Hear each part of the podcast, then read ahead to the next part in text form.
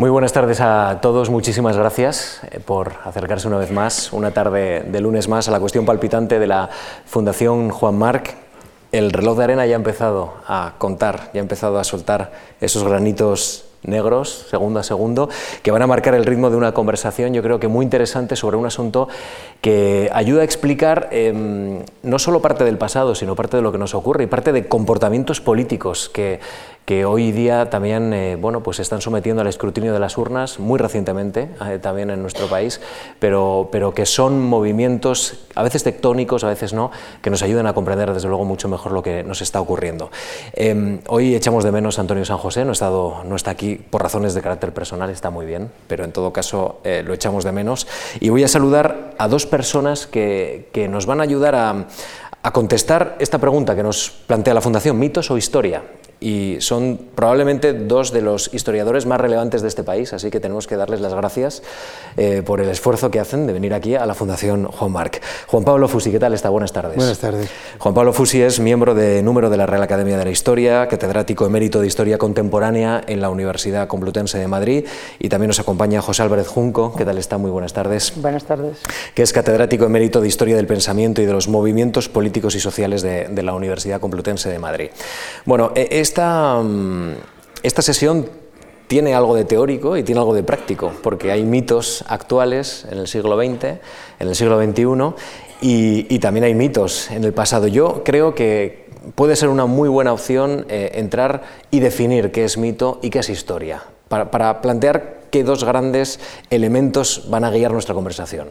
Señor Fusi, ¿qué es un mito? Bueno, pues un mito en principio y casi etimológicamente es una narración o un relato eh, fantástico, fabuloso, eh, que mm, con valor metafórico, religioso, con, poblado de, eh, de, de, dioses y de héroes, porque es una explicación, de, en realidad es una especie de cosmogonía o explicación del mundo en un sentido etimológico. Luego utilizamos mito eh, pues como un hecho, una imagen o un personaje eh, glorificado de alguna manera, o también como algún suceso fantástico o incluso inexistente, pero que de alguna manera ha quedado en el recuerdo y en la memoria de una, de una sociedad. ¿eh? Por lo tanto, en torno a eso, el relato fantástico, fabuloso, glorificación, exaltación, fijación de, de alguna imagen es como utilizamos mito. Señor Albert Junco, ¿qué diferencia hay entre mito e historia? Pues la diferencia es fundamental, son dos cosas que en principio no tienen nada que ver.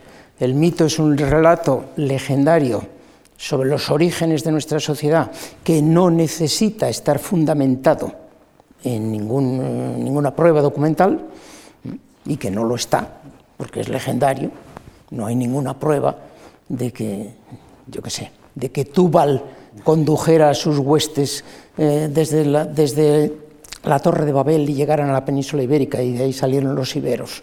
No hay ninguna prueba documental de eso. Se puede creer o no creer, pero no hay pruebas. Mientras que la historia quiere ser un relato verídico. No me atrevo a decir que es una ciencia, porque no es una ciencia dura, en el sentido en que pueden ser la física o las matemáticas o la biología, que se pueden demostrar, se puede experimentar y se puede acabar concluyendo que esto es así o no es así.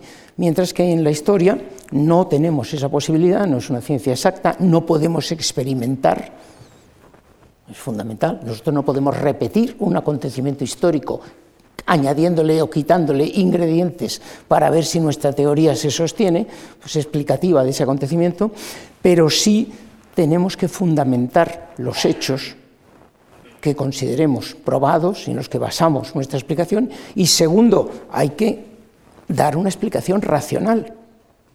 Hay que mantener una tesis que sea convincente. Dicho esto, la historia tiene también muchos elementos literarios. Claro que sí, hay que saber escribir bien, hay que saber seducir al lector. La historia es un arte narrativo también el primer premio Nobel de Literatura se le dio a, Theodor Mommsen, a un historiador, ¿eh? y no es el único historiador que ha recibido premio Nobel de Literatura, es, un, es una rama de la literatura. También. Claro, hay que hacer un, un, relato convincente, entiendo. Naturalmente, mm. hay que hacer un relato convincente sí. y seductor, claro, claro, pero convincente desde el punto de vista mm. racional. Mm. Señor Fusi, si tenemos estas dos piezas, mito e historia, ¿qué podemos pensar? ¿Que se repelen o incluso pueden convivir bien? No, vamos a ver, al hilo de la intervención de eh, Álvaro Junco, el profesor Junco, mm, me acordaba de dos cosas, ¿no? que son, y, puede contestar un poco esa pregunta. Primero, no sé si cito literalmente, pero en eh, la historia de las guerras del Peloponeso, perdón por la, ponerme tan solemne y, pedante, pero Tucídides viene a decir algo así, eh, que, lo que él hace es sustituir mitos por conocimiento, casi, casi literalmente. Y él llama entonces historia lo que él ha visto, dice, porque eh, dice algo así como para eh, corregir los excesos de los poetas, a los cuales les atribuye la creación de una visión mítica. Me imagino que estará pensando en Homero y la Iliada y que lo que está haciendo es contar lo que realmente pasó, lo que él vio. ¿Eh? y eso es la, para él la fuente de lo que es la historia del historiador. Y en cuanto a la relación, claro, depende de que hablemos en el sentido más noble de la palabra mitos, que son muy bonitos, desde los, los mitos griegos o romanos, o los mitos artúricos y Camelot, y los caballeros del rey Arturo, todo ese tipo de cosas. Ortega, dígase, decir en un determinado momento, en su primer libro, el mito es fermento de la historia en el sentido que, el mito bueno, es anterior a la historia, pero la precede de alguna manera y convive y coexiste con ella. En, el sentido noble de la palabra mito, que sería la primera de las excepciones que yo he dicho antes, en el sentido más, digamos, inmediato de falsificación interesada ¿eh? de algo y utilización ¿eh? también interesada de un mito, de un hecho histórico magnificado al servicio de teorías de legitimación de la política, ahí no, eso no es posible, esa coexistencia, la obligación del historiador es la crítica de la versión mitificada eh, y, falseada de la historia. El pensamiento mítico, eh, esto es algo que, también se reproduce hoy de alguna manera. Hay, personas que dicen, eh, eso es pensamiento mítico. ¿Qué es el pensamiento mítico, señor Álvarez Junco? ¿Cómo, lo definiríamos hoy? Muy difícil de definir, pero vamos... Mm, Pensamiento mítico es un pensamiento de tipo intuitivo y que mm, intenta responder algunas de las grandes cuestiones del ser humano, como la inmortalidad, por ejemplo, o como la existencia de un paraíso terrenal.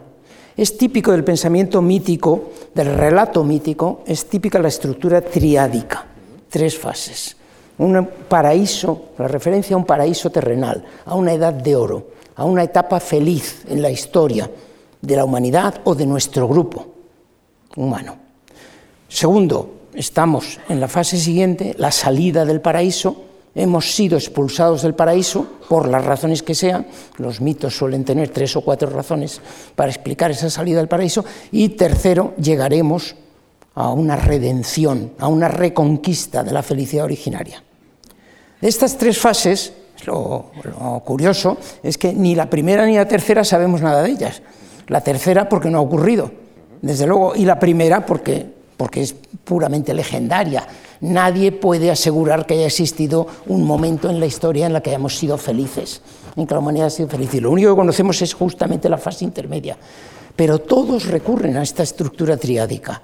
Marx, el marxismo, hablaba del comunismo primitivo, del origen luego de la propiedad privada y del Estado y la degradación y la lucha de clases y de la superación de la lucha de clases a través de la revolución comunista en esa estructura final.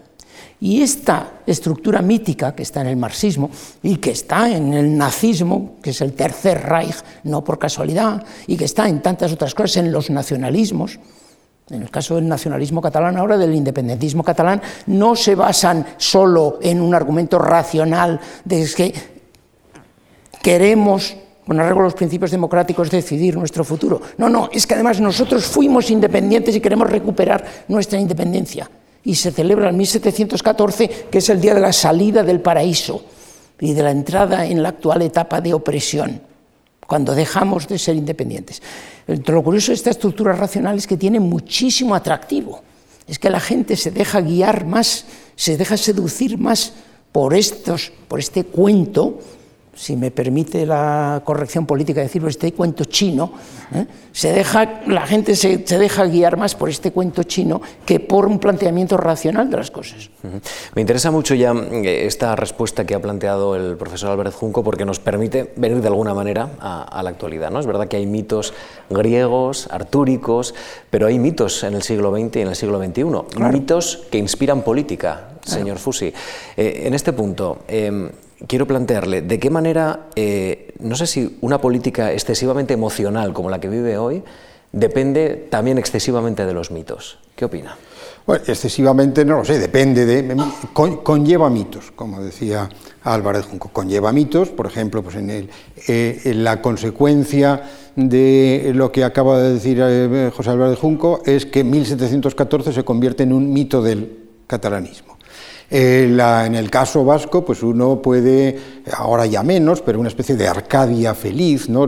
el país vasco anterior a la industrialización, de los caseríos, el euskera como una lengua no contaminada por, la sociedad moderna y por tanto pura, eh, y la hidalguía de origen, eh, todo ese tipo de cosas que, repito, en este momento están totalmente adaptados a las necesidades de la sociedad actual, pero siempre esos mitos de alguna manera están ahí y son operativos y quedan de alguna manera y sirven siempre como última referencia de, legitimación de, determinadas políticas. Y por tanto, lo que empieza de esa manera acaba cristalizando eh, en algunas referencias eh, ineludibles que además, bueno, pues luego se pueden además perpetuar a través de una educación falsificada, de fijarlos en unos libros de texto, de conmemorarlos eh, anualmente o de incluso levantar eh, pues monumentos. ¿eh? En el País Vasco habrán visto muchísimos ustedes pues, a los reyes jurando los fueros. Con la Ni un solo rey fue al País Vasco a, jurar los fueros, jamás. Y sin embargo, pues hay unas cristaleras, unas vidrieras maravillosas en todas las diputaciones del País Vasco y tenemos todo tipo de, de, conmemoraciones en ese sentido de, los, de los fueros y de esa especie de entre comillas, códigos de soberanía eh, que para el nacionalismo vasco eran los fueros, que también es completamente falso, la cúpula de los fueros, que es un tema complicado y pesadote, pero basta con saber que era la corona y nada más que la corona. Esa es la única fuente de soberanía que había en el sistema. Pero efectivamente, pues, eh, los, mitos son muy necesarios al discurso emocional porque son simples, porque bueno, son, son reduccionistas, se entienden de forma inmediata porque están simplificados. Y si le tiene usted que contar a alguien una tesis doctoral sobre el origen eh, de su propia eh, nación o estado o, territorio, pues en fin, le gana siempre el combate en el que lo simplifica y el que lo dice de una manera pues, inmediata y si además tiene belleza el mito, pues tanto más. ¿no? Es decir, Señor Álvarez Junco, ¿cómo se fabrica un mito? Un mito en el siglo XXI que, sirva para una ideología, que sirva para o que tenga utilidad en la política. Bueno, no hay una fabricación de mitos intencionada, yo no creo en explicaciones conspiratorias, eh, eh, yo creo que se, hay algún político de olfato que consigue entender que un relato o un elemento cultural ya existente puede ser utilizado al servicio de un fin político. Y entonces empieza a utilizarlo. Y ve que le funciona y se lanza a ello y a partir de ahí se construye toda una... Por ejemplo, pongamos otro mito actual, el pueblo, la bondad del pueblo, la sabiduría del pueblo, la generosidad, el instinto siempre acertado del pueblo. Bueno, eso, eso es un mito moderno. En el siglo XVIII nadie hubiera dicho eso. Voltaire no hubiera dicho el pueblo tiene un instinto, pero ah, mi, sirviente, pero ah, primero, que, primero que aprenda un poco y luego ya hablará de política. Pero ahora resulta, en el mundo moderno es la bondad y el instinto acertado en política del pueblo. Pues eso sirve para populismos de derechas y de izquierdas que luego es completamente retórico, porque al pueblo no se le consulta. Los populistas normalmente no consultan al pueblo, se refieren al pueblo, pero dicen, el intérprete del pueblo soy yo, naturalmente. Y son ellos los que opinan en nombre del pueblo, sea populismo de derecha, sea populismo de izquierda, hay populismos de muchas clases. ¿Mm? O otro mito completamente actual, eh, la nación, la, eh, la existencia poco menos que eterna de la nación.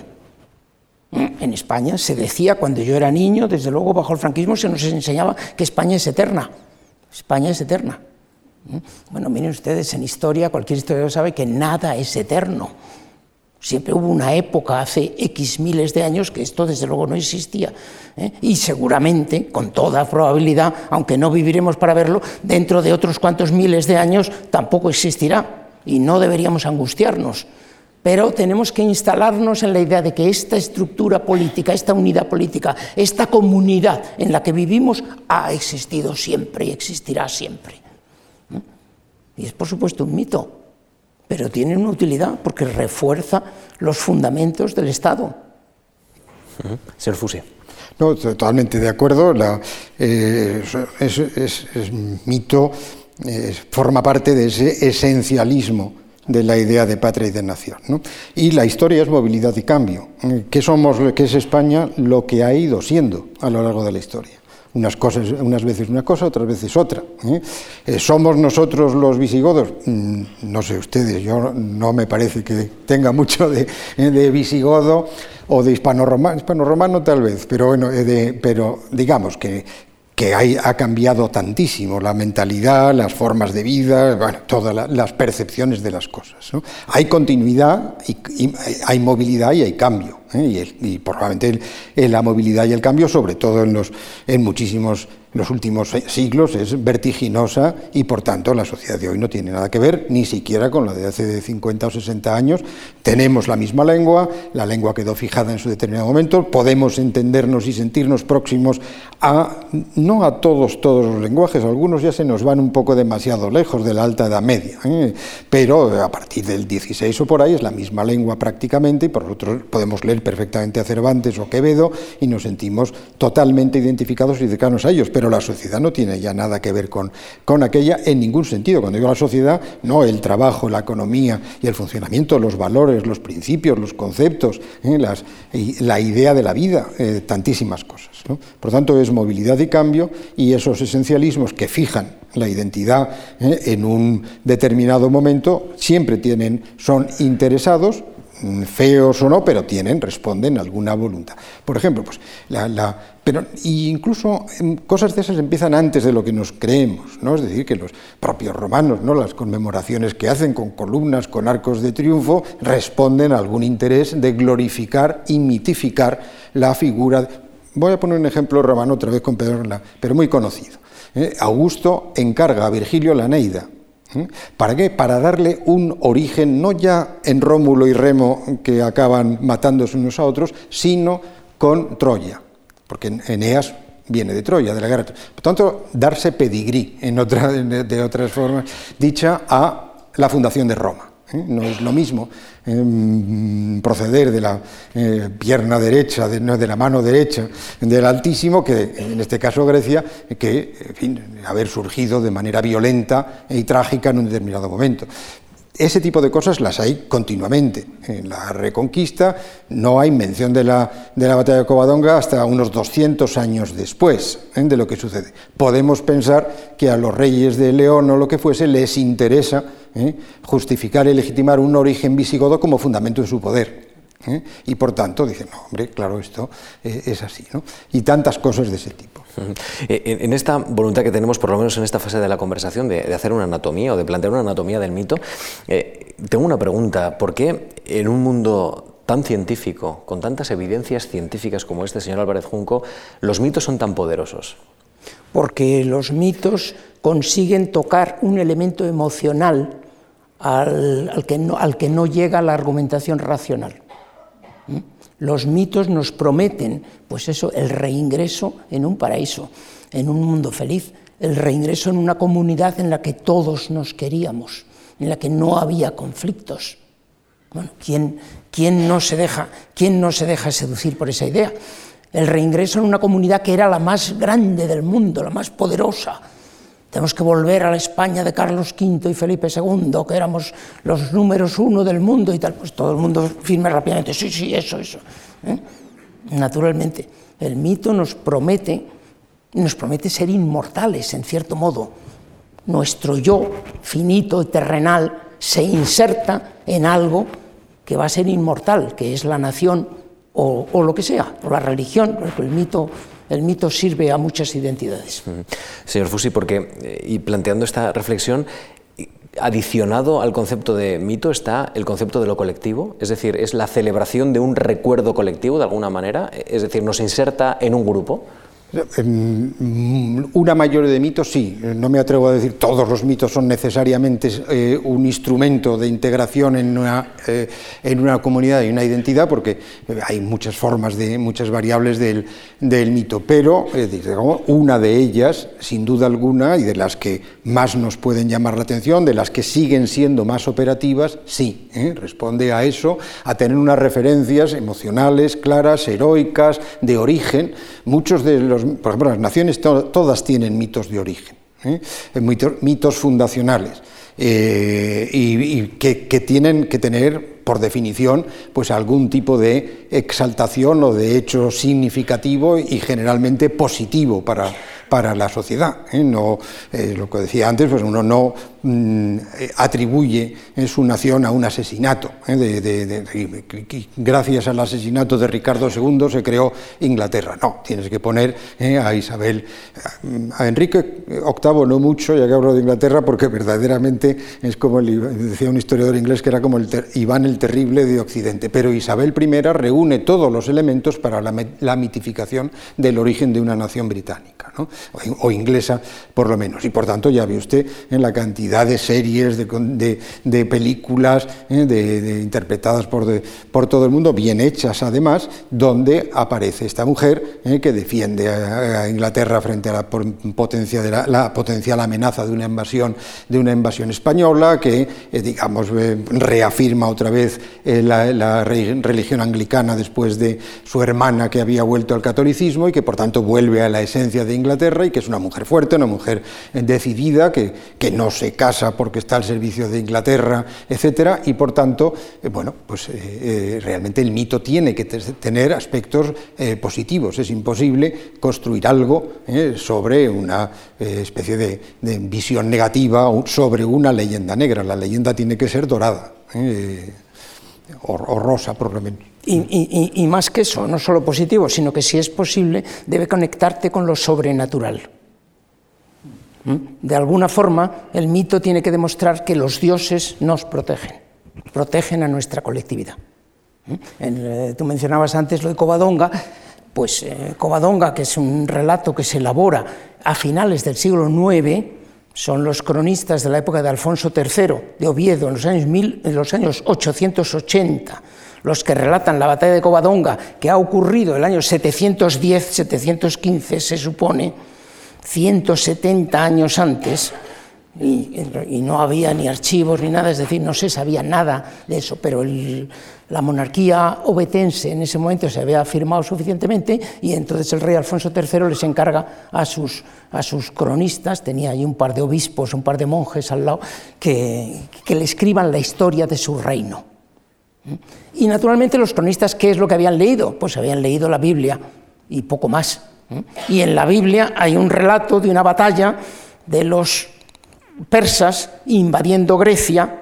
Son 300.000, las cifras son curiosas porque son las mismas que van a utilizar los monjes para la batalla de Covadonga.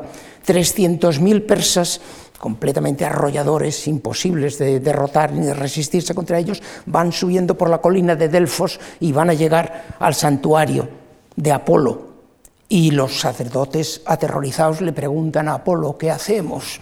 Los tesoros van a robarlos, etc. Y Apolo les dice, no os preocupéis, yo me encargo.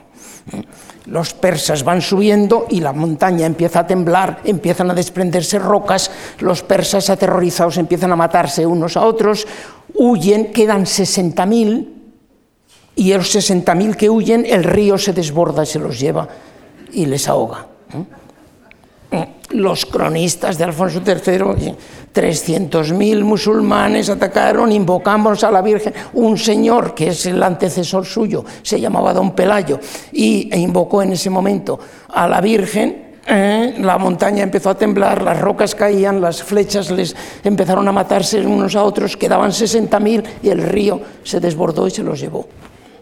Y dices, bueno, Santiago, patrón de España, también. Pero ahí tienes la conexión con lo sobrenatural. Claro. ¿Eh? Porque es que tenemos la protección divina. Si me permiten, vamos a volver ya, una vez que hemos comprendido las aristas diferentes del, mito, vamos a meternos en, harina eh, de la actualidad de, nuestro país y de Europa, porque, eh, señor Fusi, este país está atravesado por mitos más que otros. Eh, se lo planteo porque hay un nacionalismo catalán muy pujante que revive mitos, ahora hay un nacionalismo español que también está reviviendo mitos con, éxito electoral, como hemos podido comprobar. Eh, ¿Estamos viviendo una fase que otros países europeos ya la han asumido de alguna manera anteriormente o no? Bueno, no sabría decir en este momento. Hay, eh, lo que sí hay mitos fuertes en casi todos los, países eh, distintos. ¿eh? Francia, pues tiene, sigue teniendo mitos que se remontan a la Revolución Francesa, la República, la bandera tricolor, la marsellesa, y además, pues han conmemorado en distintas ocasiones. Otra cosa es que la historiografía haya puesto muy en orden lo que fue la Revolución Francesa de verdad, pero digamos que, la imagen de Francia siguen siendo todavía eh, mitos creados durante la Revolución, durante la Revolución Francesa o, mito napoleónico, en fin, hay digamos referencias fuertes en la, en la Juana de Arco, ¿eh? tiene usted todavía referencias, muy bien, ya muy eh, pasadas por todos los tamices de la crítica y todo lo que se quiera, pero algo siempre están ahí. Y así podríamos ir viendo probablemente en muchos de ellos. Primero, nosotros vivimos en España y por lo tanto vivimos la, pasión nacional o la, situación nacional con una intensidad mayor y a lo mejor no valoramos tanto pero ha habido mm, regiones europeas en épocas recientes que han tenido mitos muy fuertes, por ejemplo los irlandeses.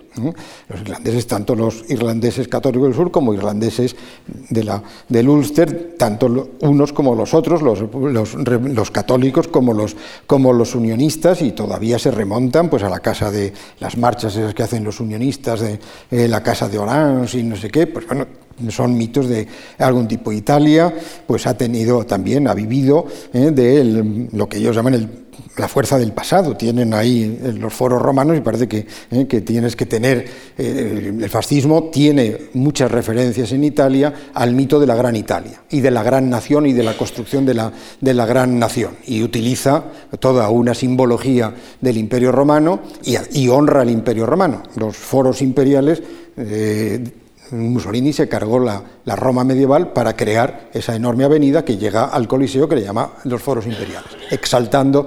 Por tanto, yo no sé si son, me imagino que en este momento en Italia no corren los tiempos buenos como para creerse que son el tercer imperio o algo así, por tanto no son tan operativos como pudieron serlo en algún determinado, en algún determinado momento. Eh, y en España puede que esté muy agudizado en este momento porque efectivamente, sobre todo el nacionalismo catalán, ha utilizado mitos históricos de una manera muy explícita, muy desaforada y está planteando unos problemas de, convivencia en el, en el, ordenamiento español muy, muy evidentes. Y por tanto, y mm, Vox y eh, eh, refiere usted a, o indirectamente a ello, pues evidentemente está retomando mitos españoles fuertes, eh, desde bandera a preconstitucional, a la reconquista, a la Gran España, en fin, a tantas cosas, un gran país, la unidad nacional, una serie de, cosas de ese tipo, que eh, como respuesta al otro, a, otros nacionalismos. Ha habido una especie de debilitación tal vez de la idea de España por los nacionalismos periféricos y ha aparecido un movimiento que ha visto ahí la oportunidad clara ¿eh? de recuperar pues, una idea fuerte frente a ese tipo de cosas. Vivimos un momento, evidentemente, el problema territorial de España es más agudo en este momento en España que en otros sitios, pero yo no me atrevería, eh, los eh, rusos que también son muy dados a todo este tipo de cosas, están con Euroasia y con no sé qué, los ucranianos con reivindicación de toda clase de mitos propios antirrusos, los países bálticos también. No me atrevo a decir si son más fuertes allí que aquí, aquí son suficientemente fuertes para ser objeto de análisis y de, y de interés, eh, digamos, eh, de conocimiento, ¿no? lógicamente. Profesor. No, en todos los eh, países o todas las sociedades en las que se cuestiona la identidad colectiva mm, y hay problemas de reconocimiento de la identidad nacional, en este caso, que es discutida por una parte de la población, eh, en este caso catalana, eh, pues, eh, pues naturalmente se ponen en cuestión los mitos fundacionales y se habla de historia, lo que llaman historia, que normalmente no es historia, es mito. Pero es decir, el mito coloniza a veces a la historia. Claro, una de las funciones de la historia, vamos a ver, la historia tiene una función evidente que es conocer el pasado. Esa es la que menos le interesa a, todo el mundo, porque en el fondo el pasado, en el fondo a todo el mundo le trae bastante sin cuidado, salvo a los profesionales, en fin. Pero otra función de la historia mucho más importante es crear identidad y crear autoestima. Y eso es necesario. Si un niño pequeño necesita identidad y necesita autoestima, es necesario que se le diga, tú te llamas fulanito de tal, perteneces a tal familia, perteneces a tal país, y es necesario que se le diga, y tienes que sentirte orgulloso de ello. No hay nada malo en eso, al revés, es estupendo. Pero no te pases de identidad, ni te pases de autoestima. No te pases de identidad porque tú eres muchas cosas más. Perteneces a esto, pero también perteneces a una generación, perteneces a una época, perteneces, yo qué sé, pues podemos cambiar de país, puedes vivir en otro sitio. En fin, identidades tenemos todos muchas identidades, no solo una. Y segundo, no te pases de autoestima, porque lo tuyo es estupendo, pero lo de los demás también. Tú no eres mejor que otros.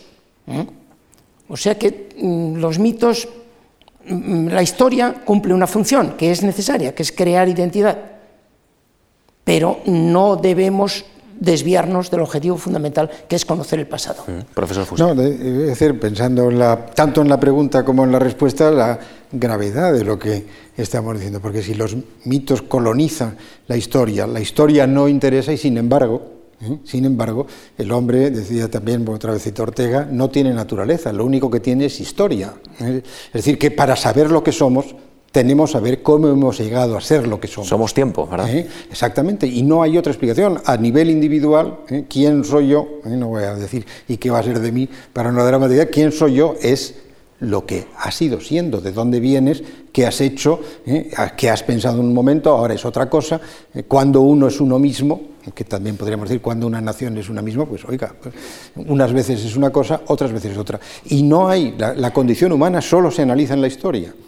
Y eso es lo que, y por tanto, por un lado, es verdad lo que dice, vamos, es trágico porque es verdad que interesa poco y sin embargo no tenemos otra explicación de nosotros mismos, de nuestro país, de nosotros, de lo que sea, más que nuestra propia historia.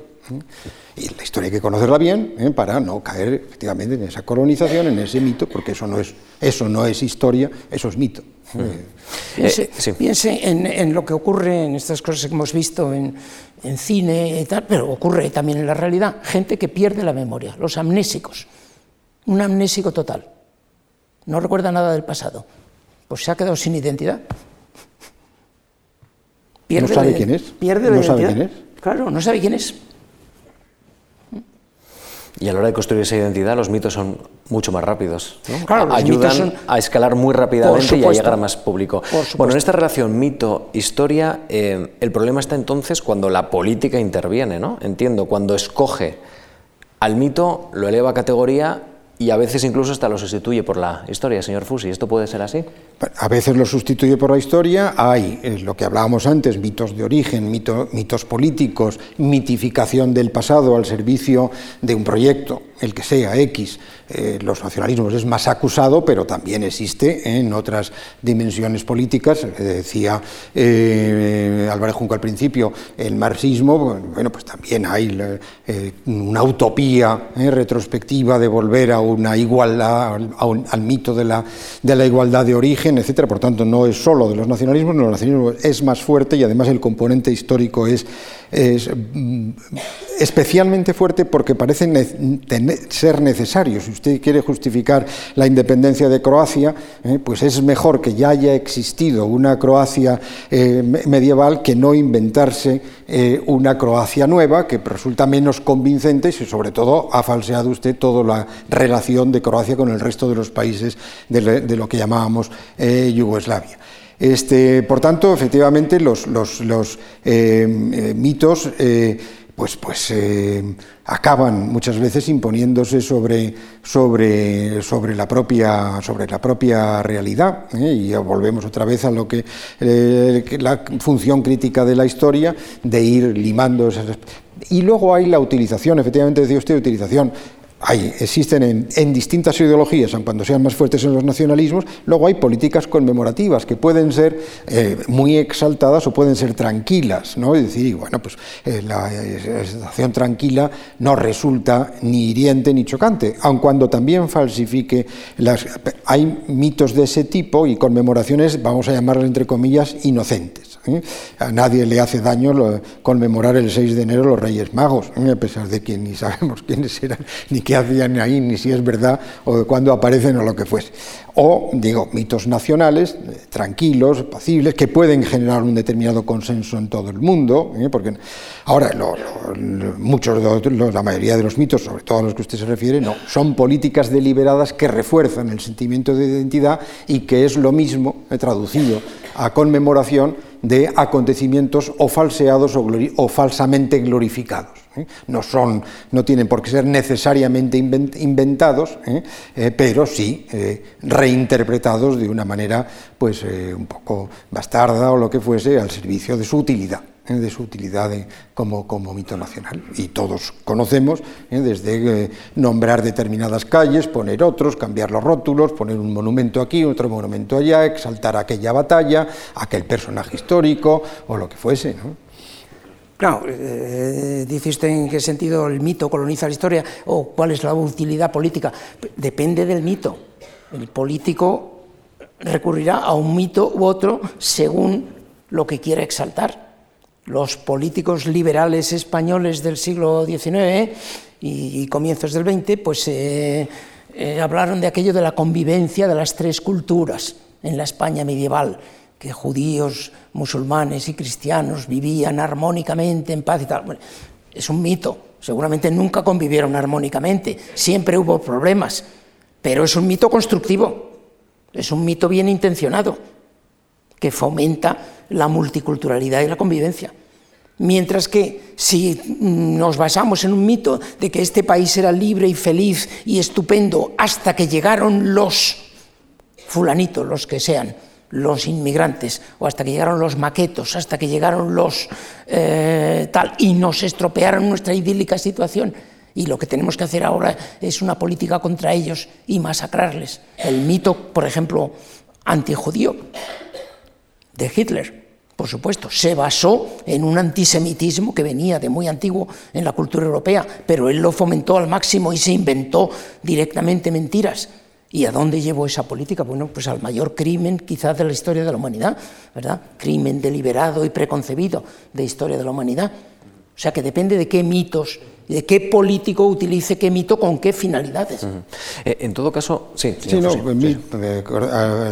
por ejemplo, la tradición, nosotros en España, el constitucionalismo no crea el mito, pero convierte, mitifica la Constitución de 1812, porque es la primera ¿eh? y lógicamente pues quiere uno tener también alguna referencia eh, fuerte. Mm, evidentemente, en 1812 fue muy complicado cómo se llegó, eh, cuál es la naturaleza de esa constitución, quién escogió esas cortes, si es que las escogió alguien, en fin, todo eso se subordina ¿eh? a decir, bueno, España tiene una tradición constitucional, no empieza en 1978, empezamos en 1812, aquellos hombres se jugaron la vida por aprobar una constitución en una situación verdaderamente imposible, con una España ocupada por Francia menos, menos, Cádiz, eran los patriotas eran ellos y por lo tanto el liberalismo decimonónico y nosotros hemos recogido parte de esa, de esa herencia de eh, decir aquí ha habido constitucionalismo por lo menos desde 1812, no es ¿eh? algo reciente y es tan español o más como cualquier otra tradición política que a uno se le pueda eh, ocurrir en España. por este asunto precisamente, señor Fusi, le quería preguntar, porque claro, estamos viendo la utilización política del mito al servicio de la ruptura, de la disgregación, pero ¿puede haber mitos al servicio de la democracia, del bien común, de la construcción de un Estado pues, eh, más integrador, más perfeccionado, mejor? Sí, sí, yo creo que, debe, puede haberlos y por ejemplo, pues todo las dos últimas cosas que, han surgido aquí. La idea de la convivencia de culturas, pues es un mito ¿eh? Eh, integrador, por definición. Eh, la exaltación de la tradición constitucional española, o del liberalismo español, mm, débil o no débil, pero eh, es un mito que favorece a una España democrática y, constitucional, que es la que no solamente caprichosamente algunos queremos, parecería que la democracia es casi la forma eh, que nosotros entendemos a esa casi ideal de la política. ¿Eh? en la medida que eso pueda existir. Pero hoy no creemos, yo creo que por lo menos el hombre occidental, a pesar de todo lo que sigue pensando, ¿eh? que es un sujeto de derechos, eh, que, que, no se le puede imponer nada a nadie sin su convencimiento y que, por tanto, la democracia liberal articula muy bien una sociedad. Por tanto, nosotros en la transición, pues se ha subrayado ¿eh? Y los mismos principios y valores de la transición. Mm, para puede ser un mito la transición. La transición puede ser un mito. podría ser un mito, pero un mito, en mi opinión, en este momento, absolutamente positivo. Inspirador, ¿no? ¿Eh? Porque viene después ¿eh? de 40 años de dictadura y una catástrofe como es la guerra civil y una convicción de inestabilidad política de los siglos XIX y XX en España y que parece que por fin se va a conseguir eso que es esencial a la política es la estabilidad de la política y la articulación de la alternancia de poder, de manera racional, eh, no violenta, tranquila y con derechos y con reconocimiento de los derechos de la sociedad. Además, hemos creado, se crea un Estado autonómico que tendrá las deficiencias que sea, pero que ha tratado de responder con una generosidad incomparable ¿eh? digna de mitificarse a eh, la descentralización que ha hecho el Estado español en beneficio, sobre todo, de, las, de lo que llamamos, aun cuando no se no define la Constitución, nacionalidades, reconociéndoles como un derecho, además. ¿Eh? y que España es una España plural y diversa. Mitos de pluralidad, diversidad, de derechos de, ciudadanía, de eh, tolerancia, de convivencia, de coexistencia, son moralmente positivos. ¿eh? Y por lo tanto, mientras que el mito de violencia, mito de exclusión, mito de, por lo menos a la conciencia del hombre contemporáneo, son mitos positivos, mitos morales y por tanto fundamento de una ética pública. Y por tanto, claro que sí, a mí me parece, mm, nunca, como diría Macmillan, eh, dijo un discurso, nunca lo hemos tenido tan bien en 1960 por Inglaterra, nunca lo hemos tenido tan bien en España eh, como en la transición. Una operación mm, excelente, no hay que decir siempre la historia de un éxito, hubo muchas dificultades, muchísima improvisación, a lo mejor no, no era un proyecto perfectamente planificado por todos, ¿eh? hubo mucha improvisación, mucho riesgo, pero hombre, ¿eh? el resultado pocas veces en la historia de España hemos conseguido algo tan bien hecho como eso. ¿eh? Profesor. Es decir, si a mí me pidieran contribuir a construir un mito, Yo tengo, yo tengo un amigo eh, de, curso que era el más listo del curso y que se metió en la banca, naturalmente, está forrado. Y, me dice, y me dice alguna vez, ¿y tú por qué te dedicas a destruir mitos? Si te dedicaras a construirlos ganarías mucho más dinero. bueno, pues, pues si yo me dedicara alguna vez a construir mitos, me prestaría voluntariamente y conscientemente a construir el mito de la transición sabiendo que tuvo sus luces y sus sombras, sabiendo que hubo bastante violencia, sabiendo que quedaron muchas cosas por hacer. Sin embargo, creo que sería positivo enseñarles a nuestros futuros ciudadanos, enseñarles en las escuelas que España es un país que supo salir de una dictadura sin repetir la guerra civil, que supo establecer la democracia a base de un pacto, que supo eh, descentralizar el Estado y, construir un Estado de las autonomías reconociendo las peculiaridades regionales y el autogobierno, que supo eh, liberalizar la economía y crear un mercado libre, etc. Es una historia de éxito. Otros muchos lo han intentado. En América Latina lo han intentado, en la Europa del Este lo han intentado. Tomaron el, el caso español como modelo, un poquito, quizá un poquito exageradamente, pero el caso que lo tomaron cultivemos esa imagen. Yo creo que sería positivo para la convivencia de este país. Luego yo ya en mis clases a los alumnos les explicaría, bueno, la verdad es que fue más complicado, pero, pero, pero como, como contenido de un mensaje patriótico, me parece que vendría bien. ¿Cree usted que ese mensaje no está ahora mismo construido? No, no está construido. Está la, la transición se ve muy discutida desde distintos puntos de vista. Pero esto recientemente, ¿no? Porque bueno, recientemente no, pasado un tiempo de consenso y recientemente... no, bueno, hace, ya, hace, ya, 10, 15 años que, que se ha, incluso se vilipendió bastante la transición por Podemos en sus primeros años, aunque luego Podemos parece que ha cambiado el discurso y que de eso ya no habla, pero en sus primeros años se vilipendió. Bueno, hablando de mitos destructivos y hablando de partidos políticos actuales, pues cuando Vox dice que hay que reivindicar la reconquista y tal cual, está ligado con la idea de que los musulmanes y los inmigrantes son los culpables de la delincuencia que existe hoy en España. Es decir, en el fondo lo que nos está mandando es el mensaje de que hay que expulsar a los musulmanes. Y ese es un mito destructivo y, conflictivo. Señor Fusi, los mitos pueden ser un negocio. Eh, estoy pensando que un gobierno que quiera plantear un mito estoy pensando, por ejemplo, en un nacionalismo, eh, que considere que tiene que crear una industria cultural alrededor de un mito, tiene que alimentar a una serie de personas que cuenten ese mito, incluso pueden crear museos alrededor de un mito. Eh, esto puede ser un negocio.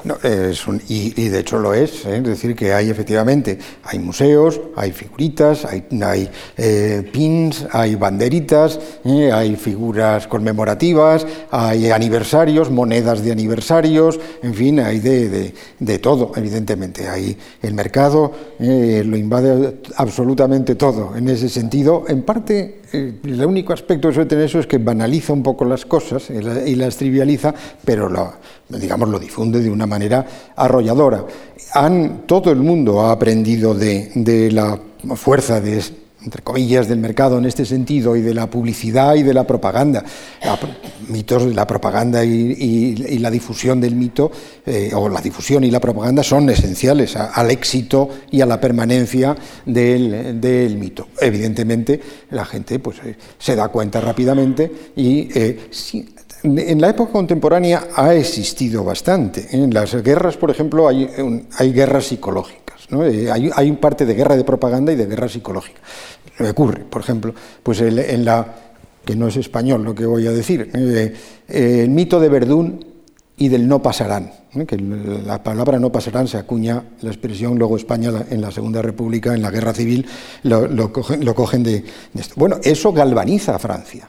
¿eh? La resistencia de Verdún, el mito que además que luego le sale rana de Petén, ¿no? que es el hombre que defiende Verdún, y el, el, grito del no pasarán, o canciones, canciones que que mm, en la Primera Guerra Mundial, ya que hablo de Madelón, que todo el mundo la, sabe, es una canción de cabaret, ¿eh? que pasa a, bueno, porque es popular en Francia y que algunos soldados empiezan a cantarla mientras marchan en lo que sea y se convierte en una canción. En Italia, en la Resistencia, Bella Ciao, es decir, ahí ¿eh? Eh, son, y son parte de esa guerra eh, de propaganda y psicológica en donde acuñar una expresión, el recuperar una figura.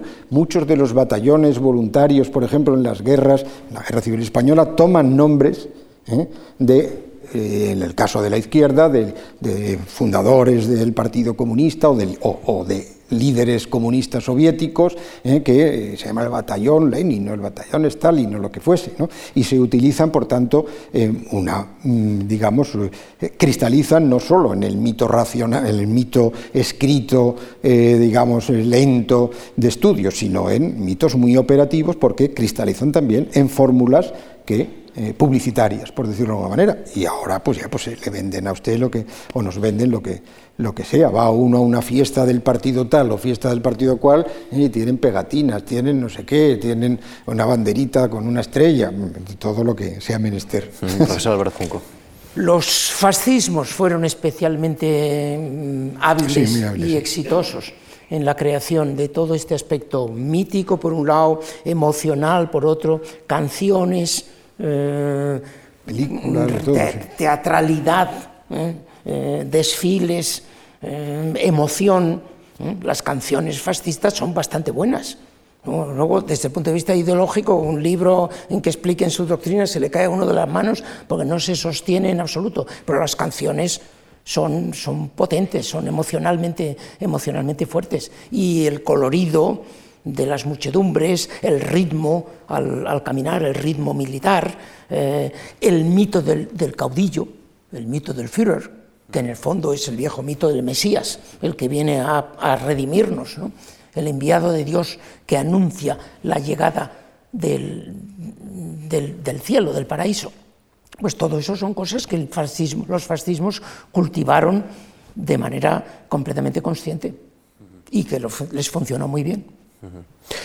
Bueno, nos quedan más o menos diez minutos, estamos ya en la recta final de esta conversación en la Fundación Juan Marc, pero eh, ha, salido una palabra, un término que han utilizado ustedes, eh, voy a plantear al señor, Álvarez Junco, que es el de memoria. Eh, ah, lo han planteado en varios momentos. Para la construcción de la memoria, una memoria saludable para un país, para una comunidad, ¿qué es mejor, historia o mito? ¿Qué es lo que rápidamente nos une o rápidamente construye la memoria. Es que son tres cosas, son tres cosas. La memoria en realidad no es ni historia ni mito, es otra cosa. La memoria, mire usted en un diccionario, es la reproducción mental de acontecimientos vividos en el pasado. Absolutamente. ¿De acuerdo? Sí, sí. Por tanto... ¿Pero cómo se construye esa memoria? Bueno, ¿Con mito o con historia? No, no, vamos a ver. Primero, la memoria solo puede ser individual. Segundo, la memoria solo puede ser de acontecimientos que se han vivido, que uno ha vivido. Yo no puedo tener memoria de la Guerra Civil Española porque nací después. Yo puedo tener la memoria de lo que me contó mi padre, pero eso ya no es memoria. Eso ya sería transmisión oral. Es otra cosa, distinta a memoria. Eh, tercero, la memoria es muy traidora. La memoria es muy engañosa. todos reconstruimos nuestra reproducción de los acontecimientos del pasado de una manera que nos resulte menos dolorosa porque el pasado muchas veces no nos hace quedar muy bien las cosas que ocurrieron y las reconstruimos para poder soportarlo. Si la memoria individual no es fiable, fíjese usted lo que será ya la memoria transmitida, la tradición oral. ¿eh? Y, y, memoria colectiva, ¿qué es la memoria colectiva? Hombre, claro, toda memoria tiene un cierto aspecto de sociabilidad. Yo viví tal experiencia y la viví junto con fulano y con mengano y más o menos tenemos una cosa en común pero memoria colectiva propiamente hablando no existe, porque las sociedades no son un organismo que tenga voluntad, que tenga memoria. Y además, ¿de quién sería la memoria colectiva? ¿De quién es la memoria colectiva de la Guerra Civil Española? ¿De los españoles? ¿Y por qué no de los vascos o de los catalanes? ¿O por qué no de las mujeres o de los niños que vivieron aquella guerra? ¿O por qué no de los curas, a los que mataron de manera... ¿eh? O por qué no de los abogados, yo qué sé, todos formamos parte de miles de identidades colectivas. ¿Por qué potenciar a una identidad colectiva frente a las otras? Es decir, eso de la memoria colectiva es, en verdad, muy resbaladizo. Entonces, ¿se construye sobre la historia? No, la memoria no se construye sobre la historia. La historia se construye el conocimiento a través de la investigación o de la lectura de libros de historia. Y tampoco se construye exactamente sobre el mito, porque el mito tampoco lo recordamos, el mito nos lo han contado, que es otra cosa. O sea que son tres cosas diferentes, historia, memoria y mito. a propósito de lo que decía, eh, estaba como un poco implícito en su pregunta como que el mito es más bello que la historia. Bueno, pues en, eh, historiador este alemán Ranke, que pasa por el creador de la historia como, entre comillas, ciencia moderna, estaba muy irritado siempre con algo que, muy, fue muy positivo para la historia, que son la, literatura de Walter Scott, que popularizó la Edad Media y el conocimiento histórico muy, grande. Pero a, Ranke le parecía que este se había inventado de la Edad Media, ¿no? es decir, también como edad caballerosa y de los, torneos y la, dama, en fin, y que la realidad la Edad Media no tenía nada que ver eh, con aquello. Y dice un determinado momento, dice, la realidad es mucho más hermosa ¿eh? que la ficción novelesca. Lo dice sin mencionarle, porque eran educados esta gente, no nos metía el dedo en el ojo, ¿eh? a, Walter Scott. Yo no veo por qué la historia ¿eh? no, tiene un interés intelectual y un atractivo extraordinario. Por eso nos hemos dedicado mucho a ella y no, no veo que le añada mucho más. Por ejemplo, Roma, pues no creo que la novela Cuobadis, que me alegro mucho que la hiciera quien la escribió eh, y todo y se haya llevado al cine, sea menos interesante que las series que vemos de Mary Beard eh, haciendo en la televisión la verdadera historia de, de Roma. Al contrario, eh, es decir, nos parece mucho más convincente, más cercana, más creíble y porque es creíble lo que ella cuenta, a lo que hemos ido viendo eh, en, las famosas películas o lo que sea de romanos, como les llamábamos, que llaman los peplos, o no como le llaman los ingleses. Por tanto, ya digo que no, no esta idea de creer que, hay mitos de una belleza extraordinaria. A mí el mito artúrico, confieso que me encanta eh, como tal. Pero el conocimiento de la verdadera Edad Media eh, pues es, también de un interés y de una curiosidad extraordinaria. Y esa curiosidad no será muy operativa y muy urgente en todo el mundo, pero sí existe un poco, eh, un rescoldo siempre en todos nosotros, de saber qué es lo que aquí ha pasado. Uno va por una carretera y le gustaría saber, bueno, podrá ir con mucha prisa y llegar cuanto antes, pero creo que mejora el viaje. Y aquí pasó esto, y aquí es por donde Wellington vino, y aquí y es entretenido, además, no es ningún, ningún aburrimiento eh, soberano el conocimiento de lo que ha ido ocurriendo en determinados sitios. Hablando de Walter Scott, eh, decía usted antes que si el mito puede ser un negocio, puede ser rentable. bueno, Walter Scott se inventó eh, en 1830 aproximadamente, cuando Walter Scott estaba en, en la cúspide de su fama, el rey de Inglaterra decide visitar Escocia. Hacía siglos no había visitado, creo que ningún rey británico había visitado Escocia en ese momento. Y entonces Walter Scott decide montarle un espectáculo histórico y enseñarle lo que son los distintos clanes de las Highlands ¿eh? y que van a venir con sus tartans, con sus kilts, con sus falditas, con los cuadritos y tal. Y entonces coge, a un individuo que tenía por allí un almacén con no sé cuántas telas de este y le dice, venga, dame toda esa tela, que vamos a vestir a todos estos. Y les viste a uno de un color, a otro de otro, a otro de otro.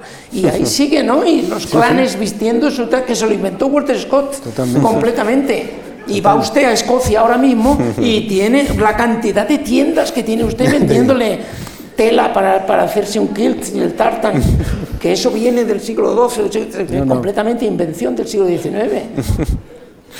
Es el poder del romanticismo. ¿eh?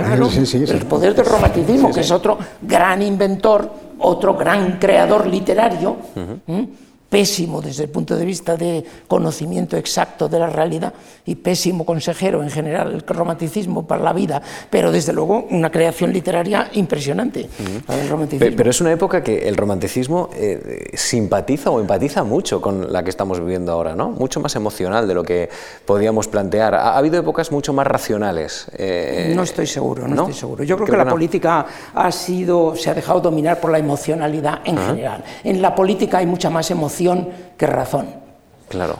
lo, que pasa es que sí, es verdad un poco, yo creo que tienen la secuencia de la ilustración ¿eh? claro. finales del siglo XVIII, que sí tienen una idea de razón. Claro, pero, no, no, había un mercado ah, de opinión, eran, 200 intelectuales que discutían entre ellos. Pero, hacen, pero cuando se está hablando ante miles y miles de personas, pues lo que domina es la, es la emoción. Es decir, en política, en definitiva, si la política fuera racional, ir a votar en un día como el de ayer sería como irnos a comprar una nevera. Uno ve qué neveras le ofrecen en esta tienda, cuáles son las mejores, cuáles son las más adecuadas a mis necesidades, cuál es el precio, esta otra, está mejor precio, mejores neveras o peores, etc. Y al final, después de ver cinco tiendas, eliges la nevera que te conviene. Bueno, en política nada de eso, nada en absoluto, es lo, contrario. ¿eh? Tú le preguntas a un político cuáles son las ventajas de su nevera y cuáles son el precio de su nevera y te dice que vivimos una situación que los de la habitación de al lado nos están haciendo el tal y yo, por cierto, os puedo salvar y tal. Y no te habla para nada de la nevera. Eso me lo va a decir a mí usted. ¿No? por supuesto. Entonces domina la emoción. Sí, sí. No, no. a propósito de esto, efectivamente, los finales del 19 empiezan los primeros estudios sociológicos de elecciones, etcétera, y ya empiezan a advertir algunos que factores emocionales ¿eh? Eh, son tan determinantes en la elección del voto como los factores racionales. Evidentemente, eh, hay quien hace verdadero capital político de la de la emoción. Hablábamos antes pues de la y hacen de la exaltación y de la galvanización de la opinión pública una política. Evidentemente, las eh, formas muy extremas de política, lo mismo muchas de la derecha que otras a la izquierda. Eh, la Unión Soviética que ha salido antes del comunismo. Eh, me parece que Lenin dice que el patriotismo es industrialización, octubre y la electrificación. Con la electrificación no emociona usted a nadie. Cuando llega la Segunda Guerra Mundial, Stalin eh, autoriza que saquen los iconos a la calle, que vuelvan los popes a mover a la gente y autoriza durante unos cuantos años la, eh, religión pública porque entiende que eh, es la única manera de que la gente tenga un sentimiento nacional fuerte como para aguantar lo que se les viene encima.